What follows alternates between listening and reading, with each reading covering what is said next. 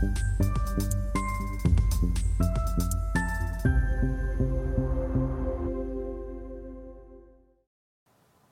Bonjour, bienvenue sur Investor TV dans notre émission et déplacement.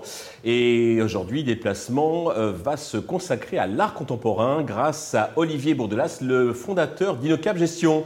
Olivier, bonjour. Bonsoir Stéphane. Alors avant de parler art contemporain, parlons peut-être d'Inocap Gestion pour ceux qui ne connaissent pas ou peu votre maison. Ah bah, beaucoup ne connaissent pas. Il faut évangéliser toujours. Inocap Gestion, c'est une société de gestion de portefeuille qui a 17 ans avec deux activités majeures. Donc une franchise Small Mid Cap France-Europe, assez développé, une gamme de 5 fonds, 350 millions d'euros d'actifs sous gestion et une équipe euh, dynamique euh, de gestion privée euh, composée de 6 personnes et qui gère en gros aussi pour des personnes physiques 350 millions d'euros. Donc une société qui gère 700 millions d'euros d'actifs et qui est composée de 17 collaborateurs. D'accord.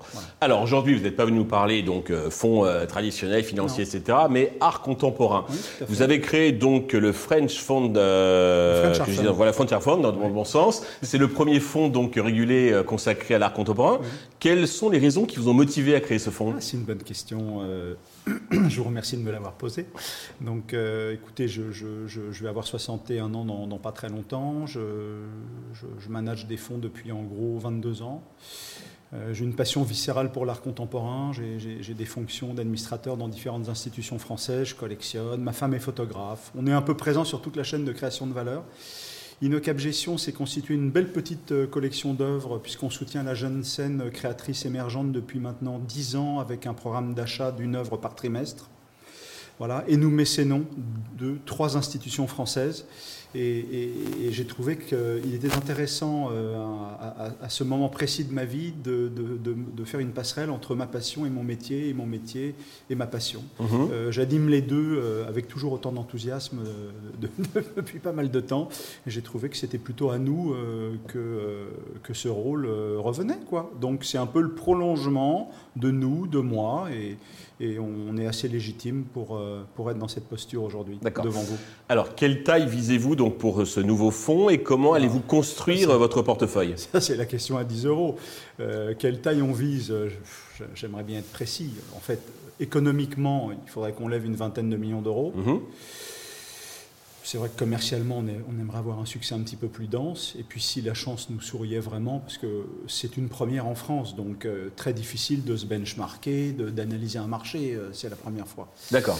Euh, si, on, si on dépassait un seuil important, peut-être d'une cinquantaine de millions d'euros, on peut toujours rêver, mhm. on serait obligé de se staffer, de recruter peut-être un collaborateur supplémentaire pour nous aider dans, dans, cette mission. Mais voilà, peut-être avec 30, euh, 30 millions d'euros.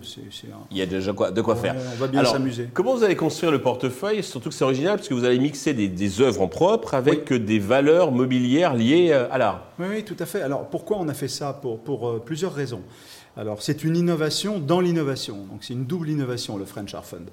Alors pourquoi on a fait ça? Bah, Déjà pour ne pas perdre nos clients et souscripteurs qui ont l'habitude de nous voir gérer des fonds actions depuis 17 ans, plutôt avec talent et avec de la perf. Voilà, donc on s'est dit que c'était bien de ne pas les perdre complètement. Deuxièmement, euh, ça va nous donner aussi un petit peu de liquidité parce que euh, évidemment on est euh, sur des actifs non cotés sur la plus grande partie mhm. du portefeuille, c'est-à-dire en gros 60%. Et donc ça, ça nous donne un petit peu de liquidité, un petit peu de souplesse.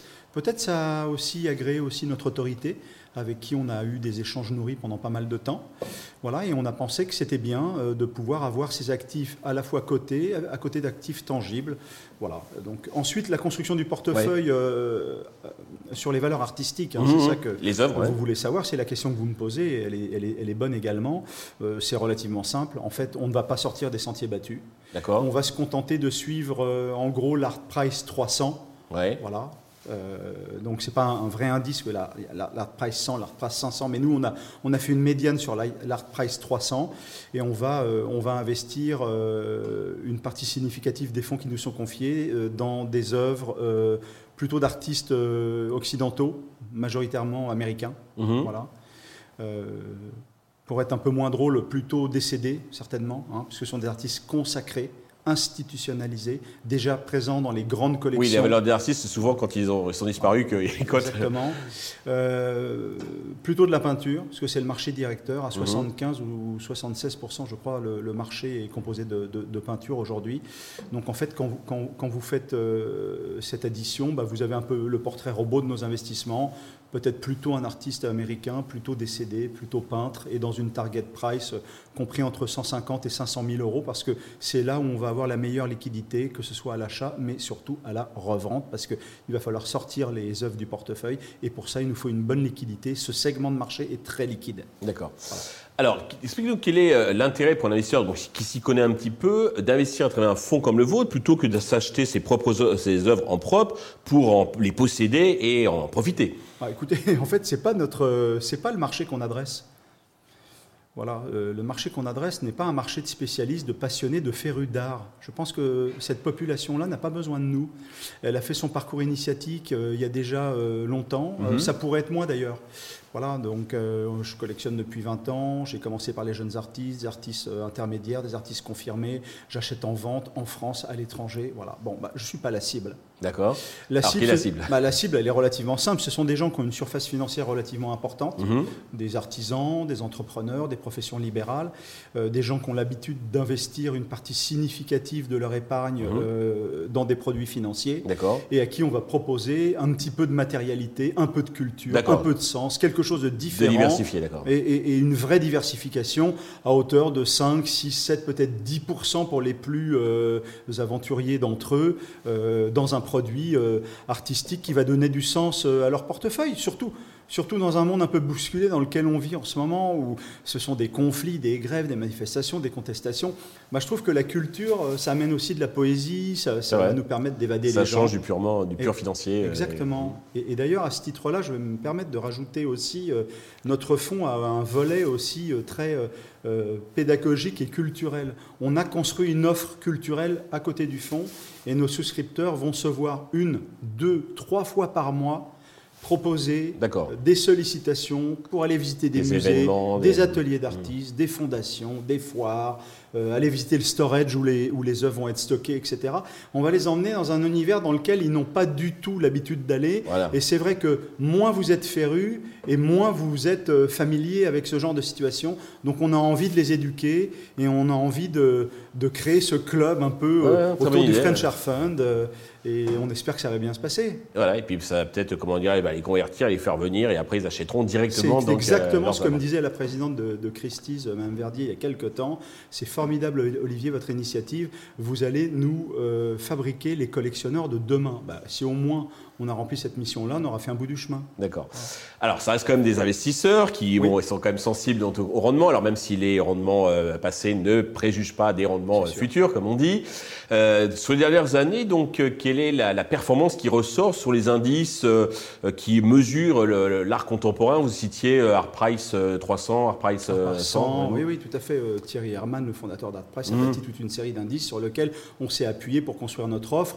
Je ne vais pas vous dévoiler non, euh, mais je vais pas vous dévoiler mes perspectives de TRI qui sont euh, potentiellement euh, supérieur au marché action classique, puisque sur de très très longues périodes, euh, l'art et surtout l'art contemporain, depuis les 20-25 dernières années, surperforme largement les marchés financiers. Je crois que sur 25 ans, le TRI de l'art contemporain, c'est plus de 13% par an. Donc vous n'avez pas beaucoup d'actifs financiers qui vous ont proposé ça sur ces dernières années. Et ils montent toujours, il n'y a pas la volatilité. Il y a, y a des décrochages, il y a des, corrections, mais si vous voulez, vous ne vendez pas un Picasso en quelques millièmes de seconde. Donc euh, il faut se mettre en situation, il faut trouver les acheteurs, il faut travailler le dossier, etc. Donc euh, on est plutôt dans une approche de private equity, de non-coté ou d'immobilier à cycle long. Et donc euh, bah, on voit que dans des périodes un petit peu plus compliquées, quand les marchés financiers, eux, décrochent en quelques jours, en quelques heures, en quelques minutes, l'immobilier, le private equity, eux, résistent. La, classe d'actifs art, puisqu'on va parler de, classe d'actifs, hein, mmh. parce que pour la première fois, je vous rappelle Stéphane, on met quand même euh, une œuvre d'art à l'actif d'un fonds. C'est pas banal.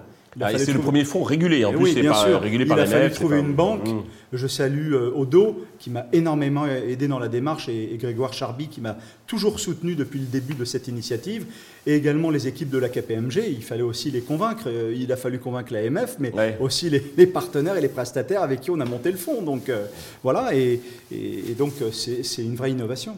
Alors, vous lancez Je le fais aujourd'hui, donc pourquoi vous considérez que c'est un moment opportun pour, euh, pour investir donc, dans l'art contemporain alors, bah, alors, déjà, je vais vous faire une réponse que vous attendez pas. Déjà, c'est le moment euh, que l'AMF m'a permis d'avoir. D'accord. Voilà, parce qu'on a discuté assez longtemps. Ouais, euh, et, et, je dirais que notre autorité a été intransigeante sur, sur les aspects, je dirais, réglementaires. On, a, on, a, mmh. énormément discuté avec eux. On a traîné un petit peu. On arrive aujourd'hui. Je pense que c'est une bonne période. Le marché n'a pas corrigé mais le marché euh, s'est calmé après euh, l'euphorie, l'hystérie d'ailleurs sur les prix que l'on a rencontrés pendant le Covid, et après le Covid, ce qui a d'ailleurs euh, permis aux collectionneurs d'art d'avoir une vraie résilience de leurs, de, leurs actifs, de leurs actifs artistiques. Et on arrive aujourd'hui dans une période que je trouve plutôt intéressante. Le marché est plutôt un marché d'acheteurs aujourd'hui, donc on souhaiterait qu'il corrige un petit peu plus.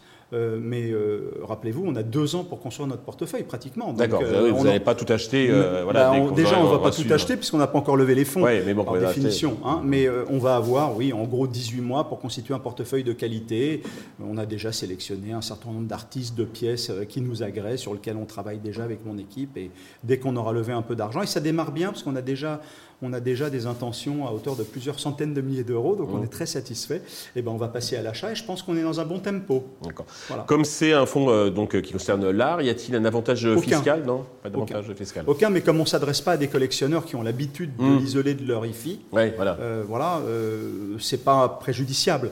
On s'adresse à des gens qui ne sont pas férus, qui ne sont pas des collectionneurs. On arrive avec un produit de diversification.